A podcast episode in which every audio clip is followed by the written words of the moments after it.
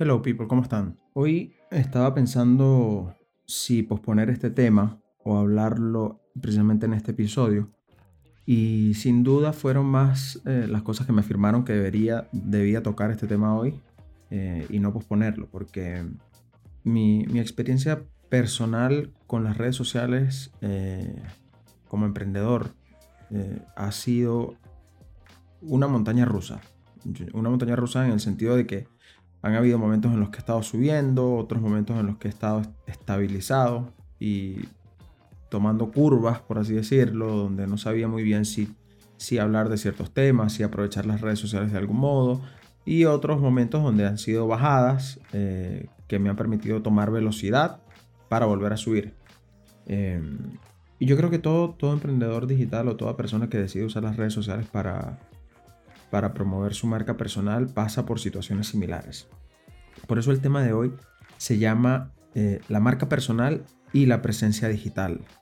¿Cómo, ¿Cómo están relacionados? Evidentemente cuando hablamos de marca personal, muchos tenemos una idea o, conceptualizamos en nuestra mente de qué trata o, de qué, en qué consiste tener una marca personal y es simplemente hacerse un nombre eh, en algún nicho o en alguna audiencia o en un mercado específico y ganar notoriedad poco a poco. ¿Ok? Entonces eso puede sonar quizás que sencillo entenderlo, pero eh, llega un punto donde queremos que esa marca personal adquiera un nivel de presencia en todos los canales eh, a la par.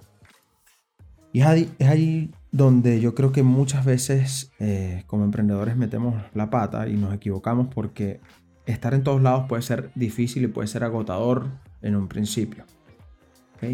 ¿Por qué lo digo? Porque bueno, yo lo experimenté por, mi propia cuenta. Cuando yo eh, empecé en el mundo del marketing digital, obviamente yo no estaba proyectado a tener una marca personal, simplemente quería conseguir clientes, eh, ofrecerles servicios digitales y ayudarlos con sus estrategias de marketing. Em, y que eso me ayudara a tener, a, rentabilizar obviamente y a yo poder independizarme. Ese era mi objetivo. Sin embargo, me di cuenta de la importancia de tener una marca, una marca personal y lo, valioso que puede ser esto para tu negocio. ¿no? Entonces, lo que, lo que quise hacer en, un momento determinado fue arrancar con el pie en el acelerador, pero de la forma equivocada. ¿Por qué te digo de la forma equivocada? Porque yo quería estar en todos lados, quería tener presencia en todos eh, los canales digitales y con la misma fuerza. Y eso humanamente es imposible cuando tus recursos no son eh, lo suficientemente altos o lo, suficientemente, eh, digamos, grandes como para soportar esa estrategia. Estar en todos lados puede ser realmente, realmente agotador. Entonces yo me di cuenta que existen básicamente dos formas de crecer eh, y son las que quiero compartir contigo ahora. Está una forma bien horizontal, bien superficial, en la que tú creces en muchas cosas, muchos temas, pero vas tocando eh, superficialmente estos temas. Es como cuando tú no eres especialista en algo, pero sí conoces de distintas temáticas. Por ejemplo, puede que conozcas distintos instrumentos musicales, pero que no seas un experto en uno solamente, sino que los conoces. Entonces tú has ido creciendo de forma horizontal. En el mundo del contenido es muy similar y la manera de crecer horizontalmente, yo creo que es una de las formas en las que eh, mucha gente, eh, digamos, se dedica a, o, centraliza sus esfuerzos en crecer horizontalmente y es en, querer estar presente, digamos, eh, con mucha información en muchos lugares. ¿Ok? Eso te permite evidentemente tener presencia en, en todos los lugares, pero con menos fuerza. Ahora, está la forma vertical de crecer, una forma lineal, totalmente vertical, donde tú te especializas en algo o en varios temas eh, relacionados y creces en un punto en específico. ¿Ok? ¿Por qué está relacionado esto con el tema de la presencia digital? Porque así yo veo que los emprendedores digitales deberían de aprovechar eh, todo lo que tienen a la mano hoy en día y con los conocimientos para, para poder capitalizar estos conocimientos en contenido y en audiencia, deberían de enfocarse primero en crecer de forma, de forma vertical. ¿Por qué? Bueno, porque evidentemente eh, si tú me estás escuchando, probablemente seas un freelancer o tengas un emprendimiento eh, o, una, o, una, pyme o una empresa consolidada. sin embargo, tienes ese gen o ese espíritu emprendedor. y, pues evidentemente quieres aprovechar las redes sociales para crecer. Pero cuando tú quieres construir una marca personal y que esto, eh, digamos, valide tu negocio en un mercado, tu proyecto o tu propuesta en un mercado, mi recomendación siempre va a ser enfocarte en un canal, enfocarte en perfeccionar tus habilidades, el dominio de ese canal y obviamente especializarte en crecer en un canal primero. ¿Ok? No estoy diciendo que dejes de lado los demás, pero sí que veas cuál de estos canales, y para eso es importante detectar las oportunidades en los distintos, en las distintas redes sociales que existen. ¿Ok? Analizar quizás, esto es un gran consejo que eh, yo aprendí, que me dieron en algún momento y que me apropié de él, y es que tú tienes que analizar lo que están haciendo tus pares consolidados en los canales digitales y ver en dónde están poniendo ellos más fichas. ¿Por qué? Porque cuando tú ves dónde están poniendo ellos más fichas, tú puedes detectar cuáles son los canales que se están rentabilizando mejor en su estrategia comercial o cuáles están beneficiando de mejor manera lo que ellos quieren hacer o vender en redes sociales. Entonces, eh, detectar estas oportunidades es sin duda eh, mi, primera recomendación para tú como marca personal eh, ir adquiriendo esta presencia digital, detectar dónde tienes que ir poniendo más fichas. ¿Y cómo se hace? Bueno, hay muchas maneras.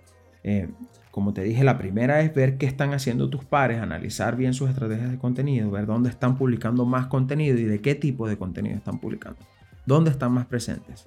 Y entender, analizar por qué están haciendo esto te vas a dar cuenta que muchos emprendedores digitales con negocios digitales están aprovechando mucho YouTube como una plataforma principal porque YouTube tiene varias maneras de ser monetizado. Tiene la manera propia a través de Google AdSense, que YouTube te paga por, los anuncios que se reproducen en tu canal, eh, luego de que eres eh, apto para la monetización, o a través de marketing de afiliación o vendiendo productos directamente y promocionando tus servicios a través de los, de los videos. Eh, sin duda YouTube representa un desafío, pero es un gran canal y es el canal en el que yo creo que en gran porcentaje deberíamos buscar fortalecer nuestras habilidades y el dominio de este canal porque tiene mucho por explorar, tiene muchas oportunidades y puede ser muy beneficioso para tu marca personal. Entonces, luego que tú detectas estas oportunidades, tú te estableces en esa plataforma y buscas perfeccionarla. ¿ok? Puede ser Instagram, puede ser LinkedIn, no estoy diciendo que sea una u otra, puede ser tu blog propio o puede ser un canal offline incluso.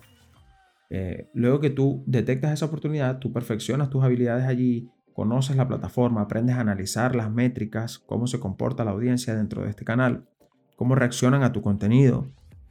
Y eso te va a permitir a ti entender y eh, crecer, digamos, de forma más vertical y crear audiencias consolidadas en este canal. Luego que ya tú te sientas a gusto con esta plataforma, ya yo te recomiendo que empieces a poner más fichas en otras. ¿Ok? ¿Por qué digo más fichas? Porque quizás ya tú tienes tu, por ejemplo, tu canal de YouTube, tienes tu Instagram, tu Facebook, tu LinkedIn. Pero en una de estas plataformas es donde yo te recomiendo que te enfoques primero. ¿Ok? Que escojas una, que te perfecciones allí, que, que crezcas y que aprendas a usarla eh, lo mejor posible sin descuidar las otras. Sin postear eh, de vez en cuando y todo el tema o interactuar con la audiencia. Luego que ya te sientas consolidado y que también tus recursos quizás te permitan ir creciendo un poco más en las otras plataformas, pues eh, haces la migración correspondiente. Por ejemplo, hay una, hay una forma de ver esto o de, sí, digamos de, de aterrizar esta idea y es a través de los contenidos pilares. Los contenidos pilares no son más que grandes, grandes contenidos que tú puedes fragmentar en distintos distintos micro contenidos o temáticas que pueden ser más digeribles por el usuario. Entonces, cuando tú tienes contenidos pilares o contenidos, eh, digamos que son más, más fuertes, más pesados, en una plataforma tú puedes tomar estos contenidos y fragmentarlos en pequeñas eh, frases, en pequeñas imágenes que hagan referencia a este contenido o en pequeñas eh, historias y las publicas en otras redes sociales. Eso te va a permitir ir eh, reciclando el contenido y aprovechándolo para ir creciendo en los distintos canales digitales. Y de esa forma, obviamente, vas a ir alimentando esta presencia digital que como marca personal tú, tú estás persiguiendo. Sin duda que crecer y dominar una red social a la vez es imprescindible y es vital para no fatigarte en el entorno digital. Como marca personal o como emprendedor, siempre tenemos que enfocarnos primero en crecer profesionalmente, en materializar y consolidar nuestros conocimientos en buenos productos y servicios y en no descuidar a nuestros clientes. Entonces, si tú te enfocas mucho en querer dar a conocer tu marca personal en muchos canales digitales a la vez, puede hacer que sacrifiques tiempo valioso y recursos que deberían ser destinados en primero consolidar tu idea, en consolidar tu producto, en dar a conocer tu servicio o en materializar eh, lo que conoces en nuevos clientes y ayudar a tus clientes actuales. Sin duda esto no lo tienes que descuidar nunca por el hecho de querer producir contenido en las redes sociales. Entonces estas dos cosas van de la mano y sin duda representan un sacrificio. Por eso mi recomendación es cuando estás comenzando o cuando ya puede que tengas una idea validada o un producto o un servicio que ofreces y vendes eh, o quieres beneficiar a tu, empresa, yo te recomiendo que eh, realmente designes el tiempo necesario, pero que esto no sea, un, no sea perjudicial para lo que realmente te genera eh, una rentabilidad a ti. El entorno digital, las redes sociales funcionan, pero el, mito o este cuento de hadas que demuestran la mayoría de los gurús de que eh, hay que producir contenido y producir y producir y producir y, sin, sin, parar, eso sin duda hay un equipo detrás trabajando y eso tú tienes que entenderlo. Entonces también si tú tienes la posibilidad de tener un equipo a tu disposición trabajando para producir contenido, eh, pues perfecto. Pero si no es tu caso, como es el de la mayoría de las personas que me escuchan, eh, yo te recomiendo eso. Enfócate primero en conocer bien una plataforma, en crecer en esta plataforma y que esto no signifique una carga que luego vaya a hacer que desistas y que abandones en el camino. Esto fue todo por el episodio de hoy. Gracias por quedarte conmigo hasta el final.